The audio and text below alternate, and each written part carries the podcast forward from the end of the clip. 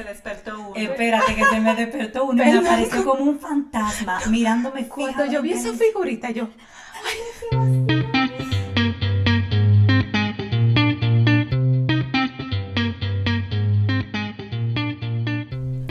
Hola, yo soy Patricia, mamá de Catalina y Sebastián. Yo soy Estefania, mamá de Logan Kay. Y yo soy Grisel, mamá de Lucas y Penélope. Y esto es Un ratito entre mamás, un podcast de conversaciones entre amigas sobre los retos y aventuras que nos trae la maternidad.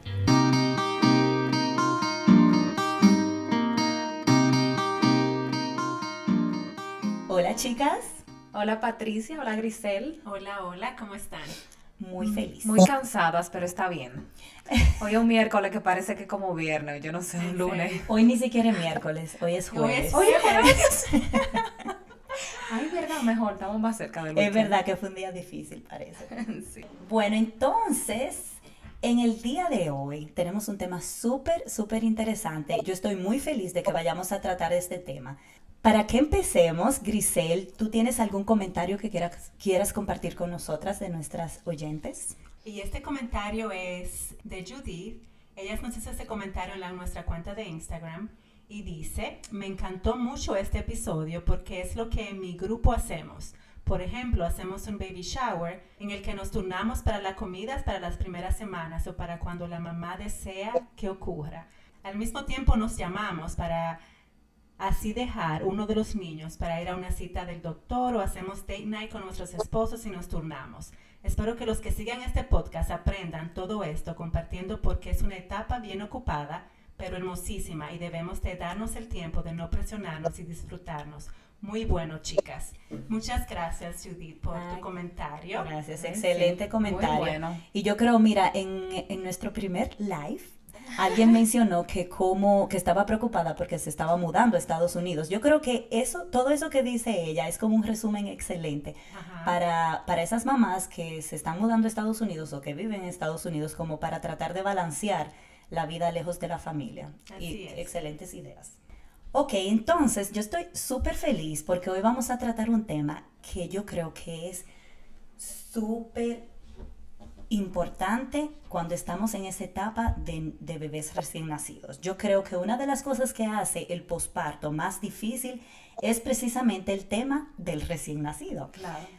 Yo recuerdo que una de las cosas que a mí se me hizo más difícil de mm, cuando me convertí en mamá es que había muchas situaciones que se presentaban y yo simplemente no sabían que eran situaciones normales porque, por supuesto, como no había tenido ningún recién nacido antes, no sabía lo normal que podía ser y cosas que me mortificaban y me angustiaban mucho. Por ejemplo, soniditos que la bebé hacía en la noche y yo decía, hmm, esta niña nació con algo. O se está jugando.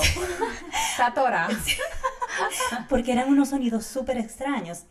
Y después descubrí que eran cosas súper naturales que hacen todos los bebés. Y asimismo, yo sé que hay muchas cosas que a todas las mamás se le presentan y, la mamá no sabe que es una cosa normal y hace que la mamá se angustie y se mortifique. Por eso, hoy trajimos una invitada muy especial para hablar sobre el tema de los recién nacidos. ¿Qué cosas podemos esperar de un bebé recién nacido para que estemos preparadas y no nos mortifiquemos cuando se nos presenta? Así mismo. Trajimos una invitada directamente desde República Dominicana. De la ciudad de Santiago. Aguas internacionales, así que ya saben, estamos orgullosas de tener nuestra nueva invitada internacional, Ismelda. Sí, ella es Ismelda Troncoso y yo voy a dejar que sea ella misma quien se presente y nos cuente un poquito sobre ella antes de que empecemos a hablar del tema de hoy. Bienvenida, Ismelda. Hola, muchas gracias. Eh, la invitación. Mi nombre es Ismelda Troncoso, soy dula de parto y posparto. También soy educadora prenatal, también terapista de masajes pre y postnatales y doctora de lactancia. Eh, nada, yo estoy a la orden para todo lo que ustedes necesiten y muy contenta de hablar sobre este tema. Ismelda, ¿y qué tiempo tú tienes de experiencia en todo esto? Porque yo sé que lo de todo esto que tiene que ver con, embarazo, posparto, recién nacidos, no es tu formación inicial. No, todo, todo lo contrario. Soy licenciada en Administración Hotelera, algo muy diferente a lo que ahora Pero muy. Pero a raíz de, de, mi maternidad propiamente, mi esposo no quería que yo siguiera trabajando en lo que estaba haciendo en ese momento. Yo trabajaba en, una línea aérea, entonces tuve que, renunciar y en eso me puse dentro de mí a buscar algo que yo pudiera hacer de manera independiente y que, me llenara. Entonces ahí descubrí esta pasión, que es lo que es la, la maternidad. O sea, me preguntaban muchas veces, madres, que cómo hice el banco, que lo de la lactancia, que lo del parto. Entonces yo dije, pues esto es lo que a mí me gusta. Claro. Pero descubrí que en realidad no es enseñar tampoco lo que me gusta, sino como, como estar en la acción. Ajá, sí. Participar de lleno. Sí, vamos a empezar, Ismelda, por hablar de las conductas de los recién nacidos. ¿Cuáles son esos comportamientos, digamos, normales que podemos esperar de un recién nacido? Si podemos empezar con esa pregunta. Mira, lo primero es que el recién nacido no respira de manera constante. O sea, muchas madres se asustan porque quizás el bebé no está respirando normal y es simplemente porque el bebé respira como cortado, o sea, respira y luego como que para, entonces por eso es que siempre se le dice a las madres que es bueno que el bebé por lo menos los primeros meses duerma en la habitación para evitar lo de la muerte súbita y es porque el bebé llega a respirar por inconsciencia, o sea, llega a imitar la respiración de los padres. Al estar en la misma oh. habitación, coge la misma rutina. Oh, Entonces, sabía eso. evita la muerte súbita, porque al tú, tú llegas a respirar, por ejemplo, igual que tu pareja, por inconsciencia. Entonces, eso le ayuda a los bebés a, a evitar eso, porque llegan a respirar como los padres. Otra cosa es lo del reflejo moro. Muchos padres piensan que el bebé viene con algo nervioso. Neurológico. sí. El bebé eh, vive asustado, no es asustado.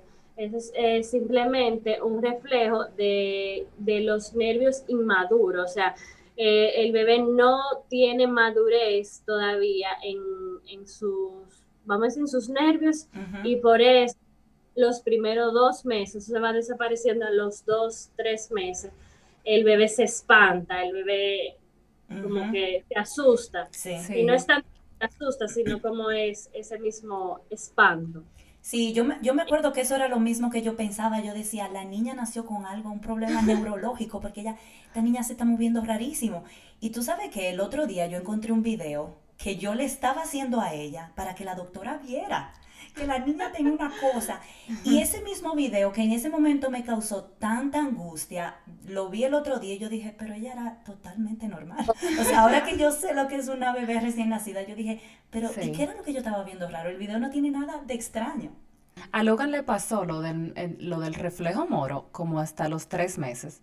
Y eso era un problema para mí porque era a veces se despertaba de su siesta por eso, porque se, se espantaba ah, y ahí él se despertaba. Pero eso poco a poco se le fue quitando. Ya a los tres meses le fue cediendo bastante. En ese caso ayudan mucho los suaros. Tú lo pones en suaro y el bebé se mantiene segurito y no, no se espanta, o sea, no se espanta de una manera que llega a despertarse en caso de que esté durmiendo. Tiene que ver mucho también eh, lo normal de, de, un bebé con el tema de, de la piel los bebés cambian bastante, eh, más que nada, por ejemplo, las manitas, los piecitos, se le pone de diferentes colores, le puede poner un momento azulita, moradita, o se le pone fría, no quiere decir que el bebé tiene frío, simplemente ellos regulan la temperatura por las extremidades. No hay que poner guantes, no hay que poner medias, no, es totalmente normal. Pero lo de no poner los guantes es como porque yo tenía entendido que lo de los guantes no era bueno porque el niño, el bebé, como que experimenta. mucho con sus manos y a través del tacto puede aprender. Su desarrollo principal está en el tacto, tocar diferentes texturas, llevarse la mano a la boca, te da señales de que bebé tiene hambre, también lo ayuda a, desarrollarse. Y eso mismo de experimentar, de tocar a mamá, tocar diferentes texturas, es lo que le ayuda a desarrollar, lo que luego lo va a ayudar con la psicomotricidad fina. Mira, Ismelda, y en eso también como de las conductas que asustan, lo de los sonidos en la noche, porque ellos hacen sonidos tan extraños. O sea, ¿hasta qué punto es, es, bueno, entiendo que es normal, ¿verdad? Eso, eso va mucho con lo de la respiración. Al la respiración ser inconstante, el bebé hace sonidos. O sea, es un balbuceo inconsciente no es consciente. Por eso tú ves que él está durmiendo, tú te levantas porque lo escuchas mm, como ¿Y tú crees que está despierto. Cuando, cuando tú vas, él está durmiendo.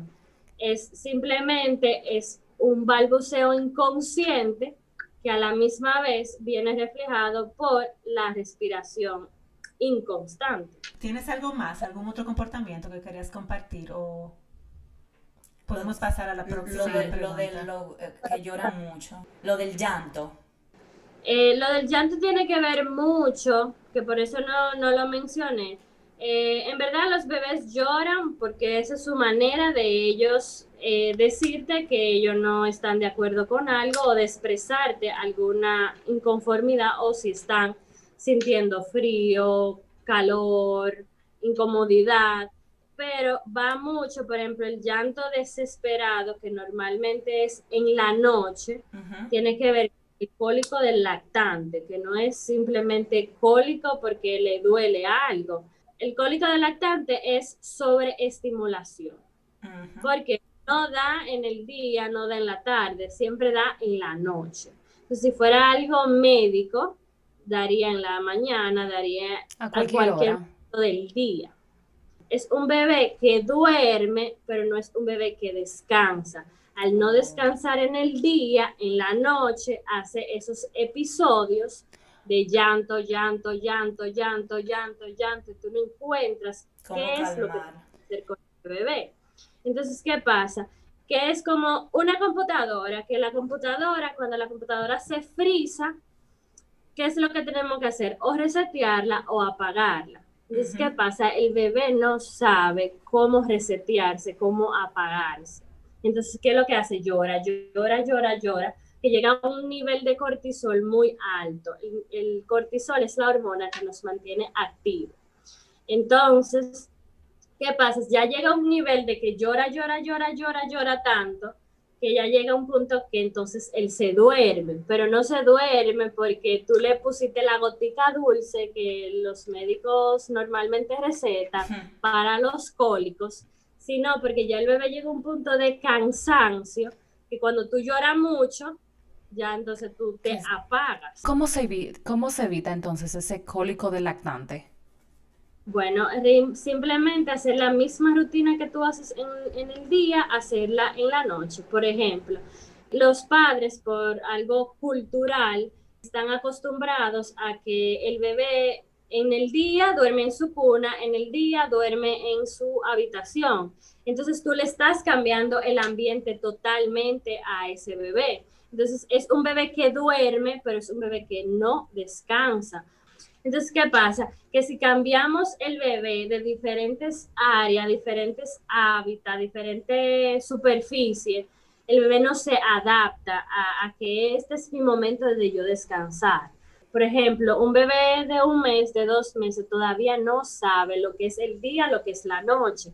No hay necesidad de poner a un bebé con la luz del sol cuando está durmiendo. Nadie que está durmiendo con una claridad descansa ¿Qué necesitamos? Oscuridad. Entonces, si él va a hacer, aunque sean siesta, si él va a dormir, tiene que ser oscuro, de noche, que esté fresco, que se sienta seguro si, si desean usar suaros, que tenga, por ejemplo, el, el white noise o el sonido blanco. Para, es como tú regresarlo a la mitad que él estaba en el vientre, y entonces eso le da paz, le da seguridad, y entonces descansa y tú verás que en la noche va a ser todo diferente. Ese cólico no va a estar. Oh, mira, pero habían veces que Logan lloraba, lloraba, lloraba. Yo, yo misma no sabía de qué era, pero en ese entonces, cuando él tenía uno o dos meses, yo no estaba muy como instruida en lo que eran las siestas y como que el niño debía tener un ritmo. Y sí, a veces él duraba hasta cuatro horas despierto, siendo bebecito, lo cual es mucho. Demasiado. Un bebé ya muy pequeñito no debe de durar más de 45 a una hora despierto. Porque entonces te pasa eso. Te pasa lo, lo del cortisol. Y yo he sabido de niños que duran horas llorando. Yo tengo una vecina que ya ella lo tenía, le tenía el horario cogido de que empezaba a llorar y ya a esa hora la cargaban y se la llevaban a dar un paseíto y así le pudieron ir como, pudieron sobrellevar esa etapa porque duró una etapa que a todos los días a la misma hora lloraba, lloraba, lloraba lloraba. Eso, eso es en la hora loca. Ajá, exacto. Oh. The Witch The Witch Hour. Yo, no había escuchado nada de eso. Lo que yo estoy aprendiendo en este episodio. Cuatro años después. puede tener otro con todo lo que aprendiste. Eh, vamos a seguir entonces a la siguiente pregunta, Esmelda. Y es y en cuanto al aspecto fisiológico, ¿cuáles son las cosas más comunes que pasan con el recién nacido? Por ejemplo, el acné que le da a los bebés, por ejemplo, a los dos míos le dieron cuando estaban recién nacidos. Yo no tenía idea que eso le daba a los bebés. Yo inmediatamente le pregunté a al pediatra y él dijo, no, eso, eso pasa mucho, es muy normal que pase en los bebés. Eh, claro que sí, mira, eh, pero también todo va a depender de la cantidad de tiempo que el bebé duró en el vientre, o sea, la gestación del bebé. Si es un bebé prematuro, va a depender su, su fisiología. Si ya es un bebé de término, lo normal es, por ejemplo, que le salga las milias. Las milias son unas protuberancias diminutas, firmes, levantadas y de color blanco, perla en la cara y desaparecen de manera espontánea.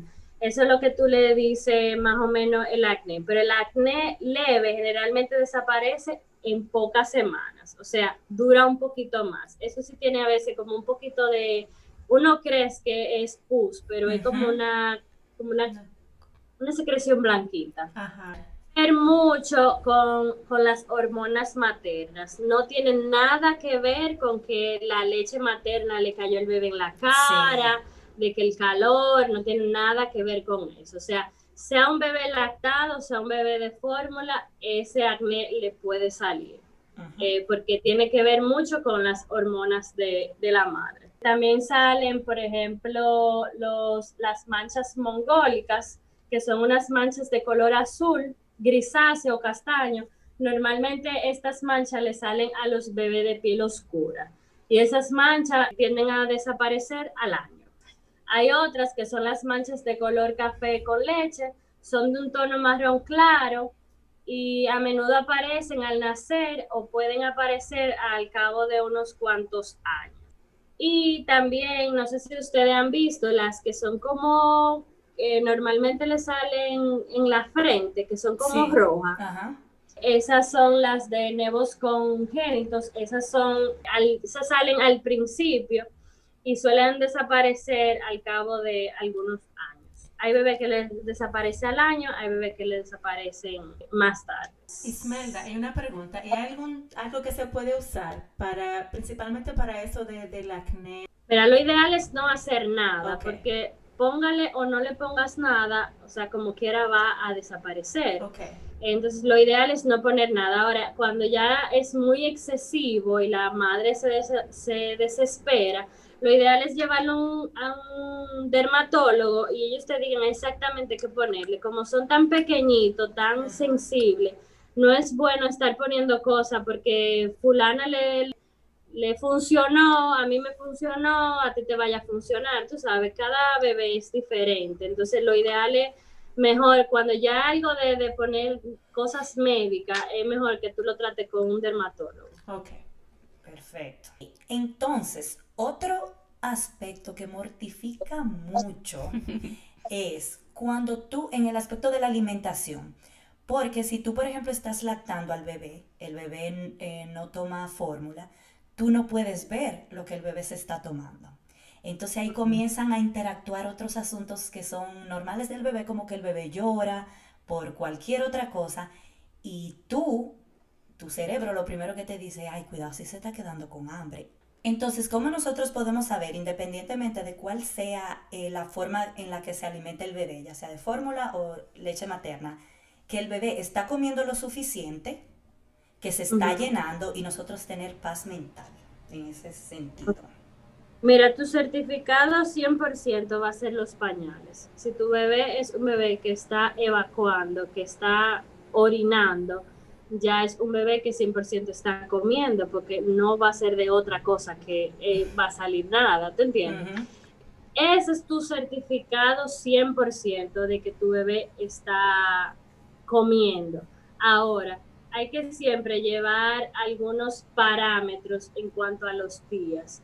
Por ejemplo, puede ser un bebé que se esté alimentando totalmente, pero si llega, por ejemplo, el los picos de crecimiento, es un bebé que te va a llorar, que te va a demandar más, que va a ser, o sea, va a ser más la cantidad que te, que te va a pedir.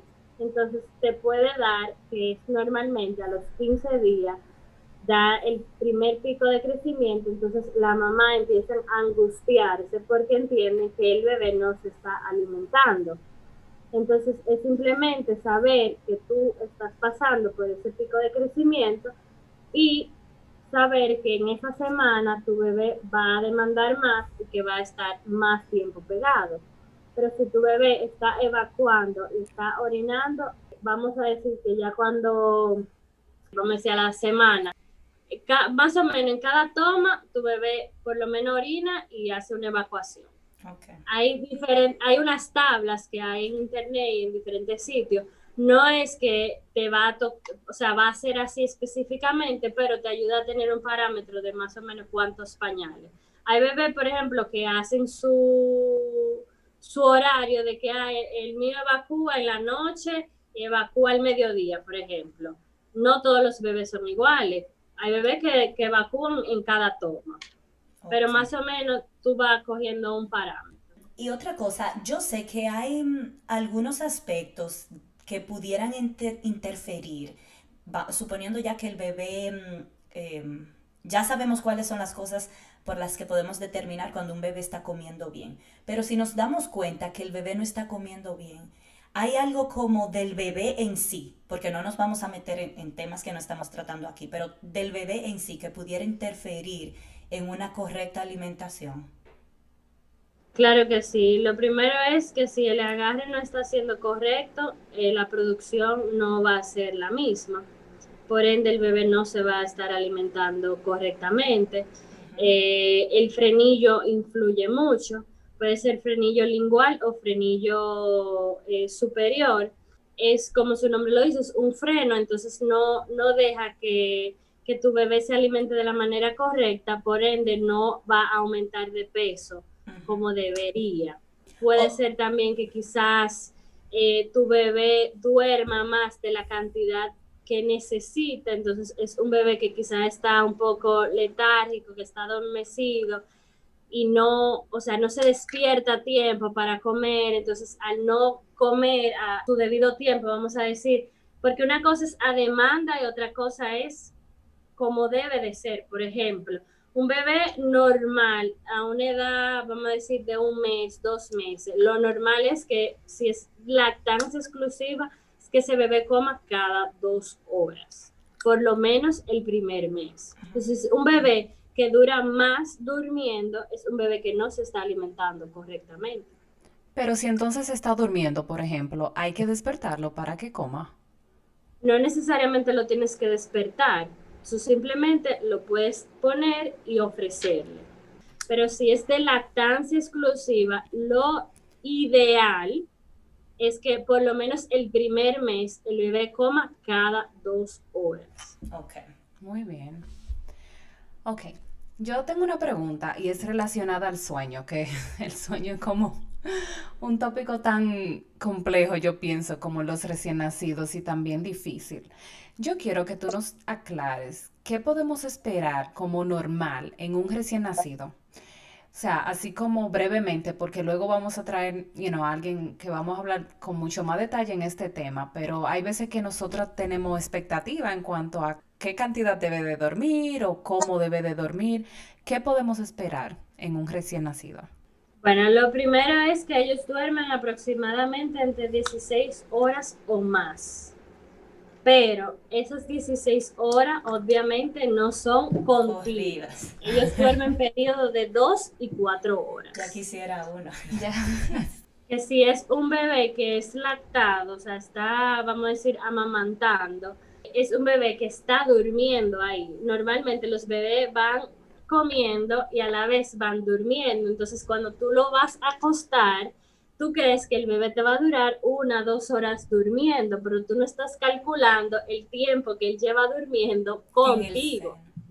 Entonces, eso es algo que no, que no estamos preparadas psicológicamente para saber. O sea, normalmente tú ves que las mamás te dicen, pero es que él no duerme nada, o sea, él lo que más duerme es una hora y es porque ella no está calculando que ya él duró 45 minutos pegado al pecho y está durmiendo. Ay, mamá. Pero es que no se da cuenta mientras eso que está durmiendo, o él puede estar durmiendo con los ojos abiertos. O sea, ¿cómo? ¿Puedes no, aclarar? No, es que usualmente ellos cuando están en el seno, es verdad, ellos como que cuando están muy pequeñitos, si están así tan pequeñitos, usualmente se pegan del seno y se duermen. Y, ahora, que yo, eh, ahora que yo estoy analizando, que yo decía en el episodio de postparto que Catalina yo la ponía y al ratico ya estaba despierta. Pero es verdad, yo no calculaba el tiempo que dormía en el No, eso es súper interesante. Yo también decía que los míos no dormían nada. Bueno, que yo suplementaba con fórmula desde el principio, pero yo no calculaba ese tiempo. Yo decía, no, estos niños no duermen 15 minutos, lo más que dormían. También pasa que quizás lo acostamos, y eso lo he experimentado en los últimos días, que lo acostamos, por ejemplo, en, el corral o la cuna, y le ponemos, por ejemplo, el colchón, tiene, vamos a decir, como para que los pipinos no se pasen el colchón, tiene como un impermeable. Ah, sí. Entonces, es impermeable suena. Si tú te lo pones en el oído, suena como... Entonces, ¿qué pasa? Que tú acuestas tu bebé ahí y cada vez que el bebé se mueve, eso suena y eso lo despierta. Entonces, por eso muchas mamás dicen, es que mínimo esa cuna tiene púas, o sea... bueno, eso yo lo creí por mucho tiempo. Duerme perfectamente, pero la cuna no. Entonces, hay que ver cuál es el colchón que estamos utilizando. Wow, mira eso. Y una cosa, Ismelda, si ellos, bueno, eh, como tú mencionaste, que ellos se duermen y entonces después cuando uno lo va a poner, ya durmieron su siesta y fue muy corta, eh, separados de uno. Entonces, ¿qué tú opinas del método que yo veo que, que hay personas que utilizan de no dejarlo? que se duerma mientras está en el seno, como mantenerle, haciéndole cosquillita en los piecitos, poniéndole algo frío para que no se duerma, precisamente para eso, para que después bueno, hay gente que lo hace como para que no relacione sueño con comida, pero también como para que duerma más cuando tú lo pones. Porque eh, yo siento que eso es tan difícil mantener un bebé despierto mientras come. Bueno, yo creo como que eso sería ya algo maratónico, encima de tu sí. amamantar, como en ese, en ese estrés constante, eh, constante. Yo sí siempre les digo que lo ideal es que el bebé se alimente correctamente, porque el bebé puede estar durmiendo, como le expliqué a ella, no es despertarlo, es ofrecerle, porque ellos pueden estar durmiendo y al mismo tiempo ir comiendo. ¿Tú entiendes? Si es un bebé que está activo, comiendo y a la vez está durmiendo, no hay necesidad de estar estimulándolo, porque también tú, tú, o sea, lo estás cansando.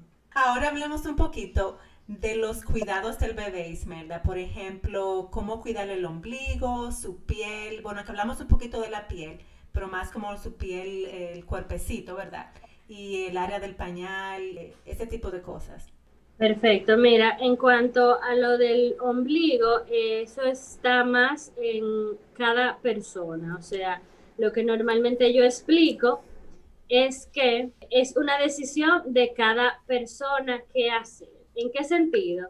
De que se hizo un estudio basado en evidencias en el que si tú haces o no haces, va a pasar exactamente lo mismo. ¿En qué sentido?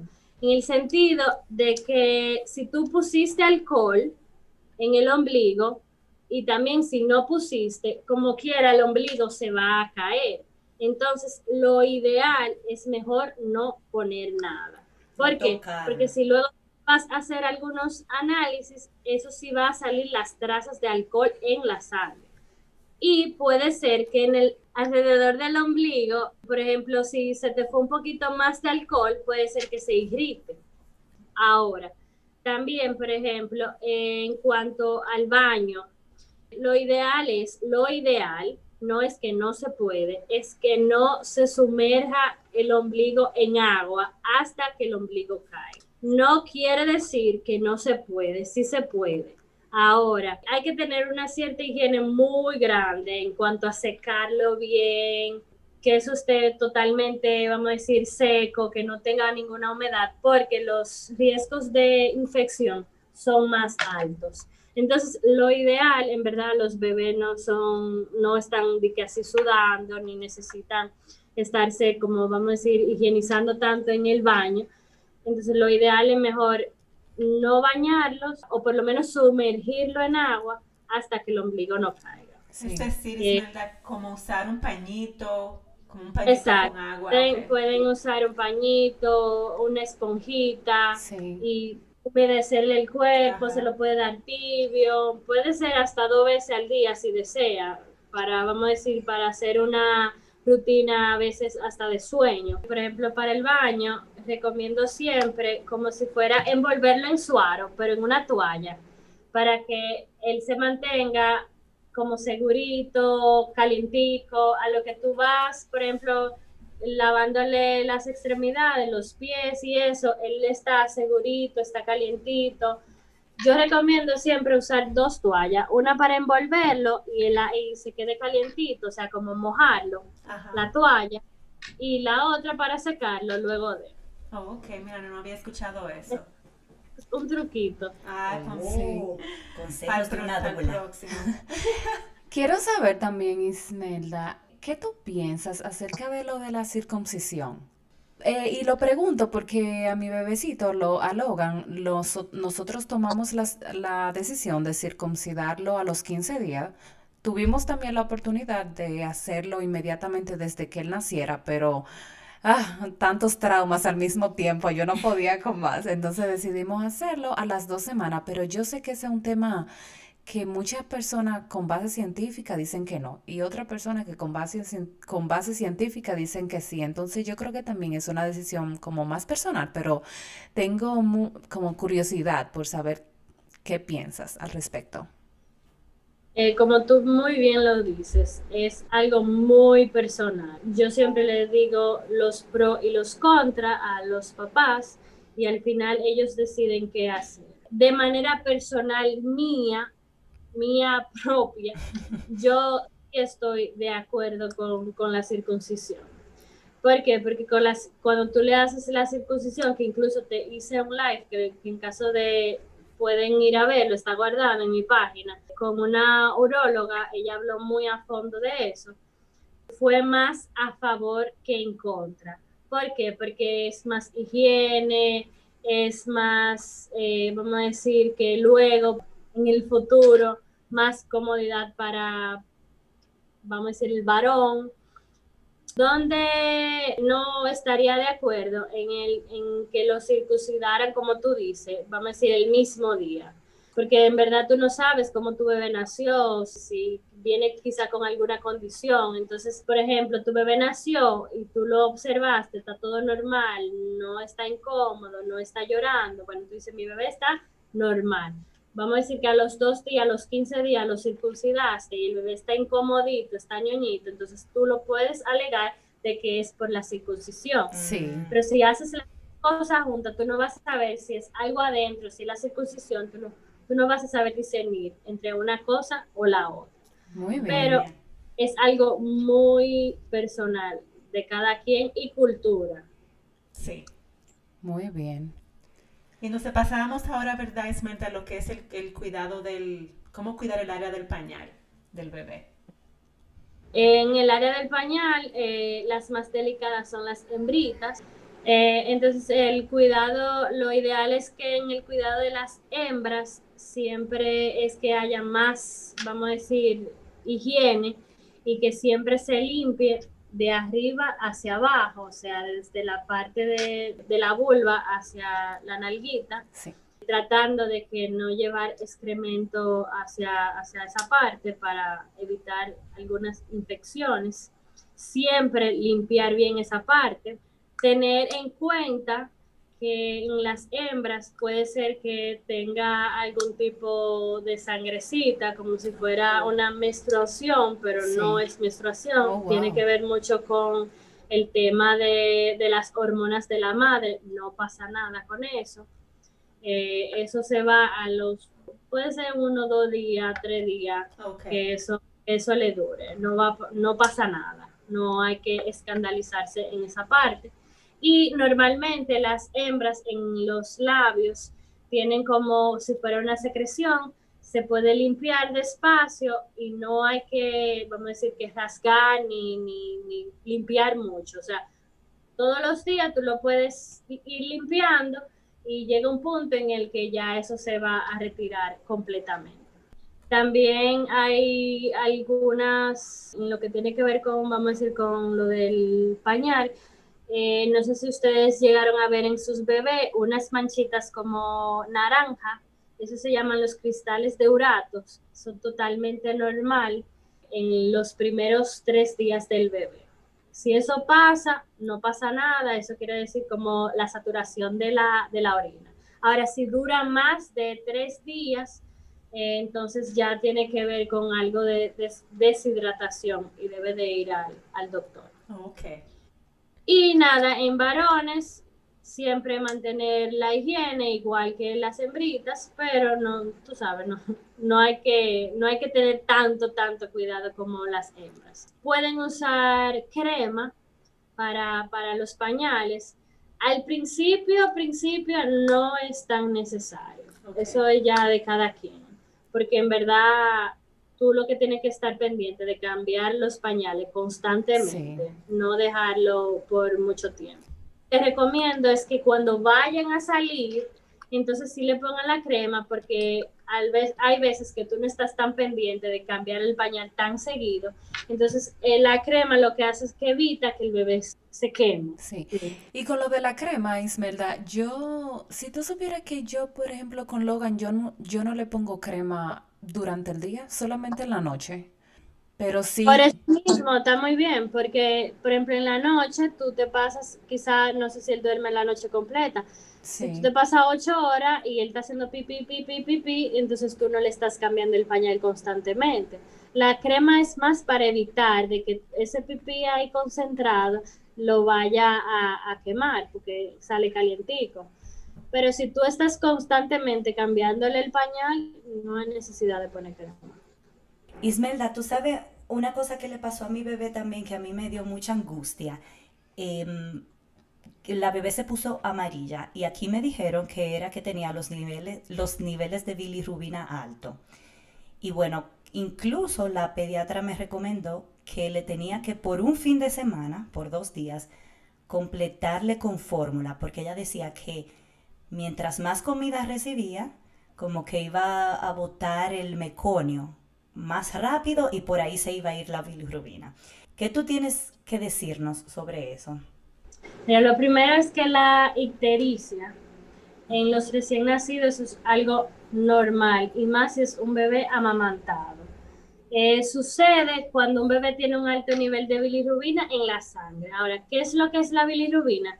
es una sustancia amarilla en el cuerpo que produce cuando reemplaza los glóbulos rojos viejos. El hígado ayuda a descomponer la sustancia de manera que pueda eliminarse del cuerpo en las heces.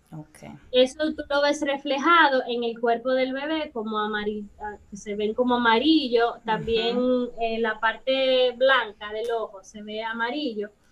Ella te recomendó eso más para que ella lo expulsara más rápido. Sí. Pero por ejemplo, ella también hubiese podido decirte que te extrayeras y entonces esa dársela en biberón para que tú confirmaras de que en sí el bebé, de que la bebé estuviera comiendo. Estaba tomando una cantidad eh, los, Los doctores se van por el lado más fácil, en el sentido de que hoy vamos a darle un biberón y yo confirmo de que sí, de que comió. ¿Entiendes? Eh, es completamente normal en, los bebés lactados y va pasando a medida que, como tú bien lo dices, va expulsándolo por las heces. ¿Y darle solecito de verdad funciona para eso? 100%, muy importante. Debe darle sol todos los días. Yo aconsejo que sean hasta dos veces al día, 15 minutos de un lado y 15 minutos de otro, solo en pañal. Cuando los bebés tienen la bilirrubina alta, lo normal que hacen es que lo ponen en una luz. Sí, una luz amarilla. La, violeta. Sí. Ajá, algo así, sí. Sí, me acuerdo que me lo, o sea, me dijeron que si no bajaba el nivel de bilirrubina, ese era el siguiente paso, ponerle en la luz. Ah, sí, sí. Aquí en República Dominicana no están, no son tan estrictos con eso. Okay. Tú mencionaste el meconio, pero ¿qué es eso? Ah, o sea, yo, yo sé por lo que yo pasé, pero tal vez hay muchas mamás que no saben. Sí, pues tú misma, Ismelda, explica, explica qué es el meconio. El meconio es la primera pupú, es la que es bastante negra, o sea, es negra, es pastosa e incluso muy difícil hasta de, de retirarla del pañal. Es la primera, la primera, la primera pupú que sale. Esa dura por lo menos un día, dos días, dependiendo de la constancia con el que el bebé va, va alimentándose. Entre más el bebé se alimenta, más rápido lo saca. El calostro, por eso es que es tan puro, porque el calostro es como si fuera un laxante que ayuda a expulsar todo eso que el bebé tiene ahí dentro.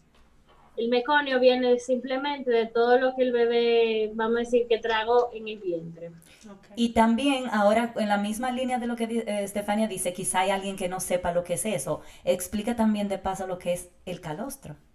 El calostro es la primera lechita, vamos a decir, de, la madre. Es bien espesa, es como quien dice la primera vacuna que el bebé necesita.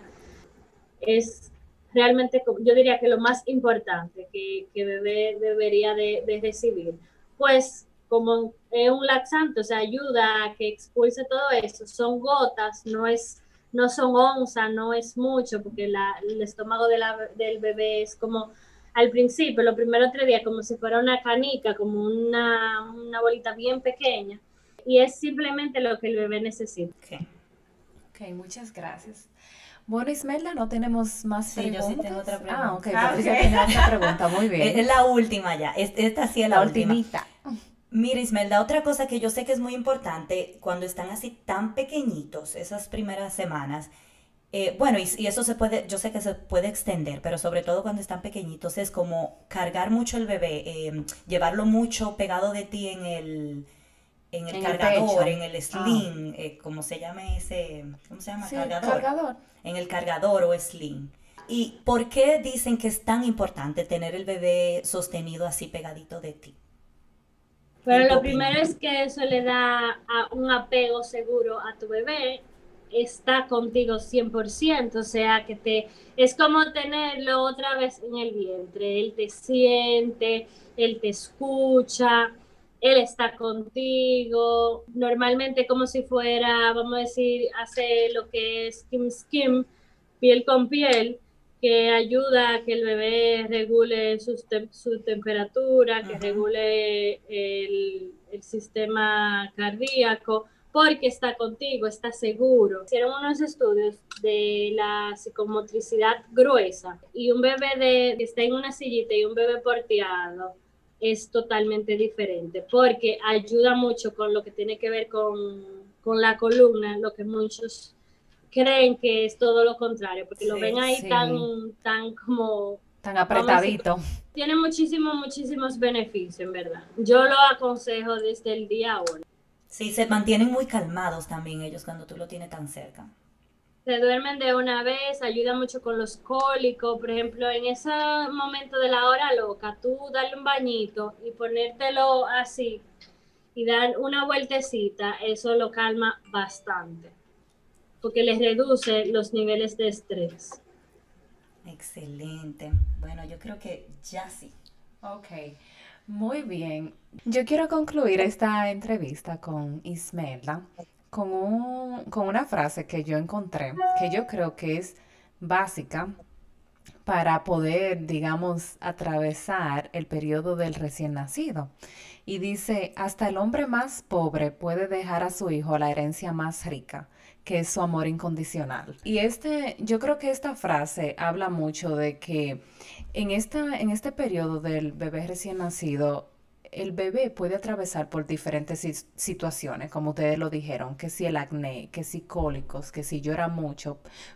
Pueden haber diferentes situaciones y yo creo que ahí está lo que nosotros tenemos que las expectativas, saber qué podemos esperar, a quién le podemos preguntar, entender que cualquier cosa que nos pase le podemos preguntar a personas preparadas como a una dula, como al doctor, para saber que las cosas son normales en vez de tal vez uno preocuparse solo y, tal vez no buscar ayuda. Y así alinear sus expectativas y saber qué es normal y qué no es normal. Entonces, de nuevo, infórmense, hagan sus preguntas y busquen los recursos para tener su paz mental. Bueno, y Ismelda, nosotras tenemos que agradecerte grandemente que tú hayas dedicado este tiempo para nosotras. Ay, sí. Sobre todo porque sabemos que para ti es un horario quizá difícil. Entonces te agradecemos mucho, mucho que estés aquí. Y eh, yo quisiera que tú también como que compartas cuáles son tus contactos. O sea, eh, si una gente quiere tener tus servicios de Dula o si quiere mm, informarte de las cosas tan interesantes que tú publicas en Instagram, eh, ¿dónde te podemos encontrar? Muchísimas gracias a ustedes por darme este espacio y de compartir algunas cositas básicas de la maternidad y me pueden buscar en mi página Ismelda Troncoso Dula, me pueden escribir por DM, estoy a la orden. Ay, muchas gracias. muchísimas gracias. También recuerda buscarnos en Instagram, en nuestra cuenta Un Ratito Entre Mamás. También escríbenos con comentarios, sugerencias y preguntas a nuestro correo electrónico unratitoentremamás.gmail.com o déjanos tu mensaje si nos escuchas a través de Anchor. Y si nos escuchas a través de Apple Podcast o Spotify, no olvides suscribirte o seguirnos en nuestra cuenta Un Ratito Entre Mamás.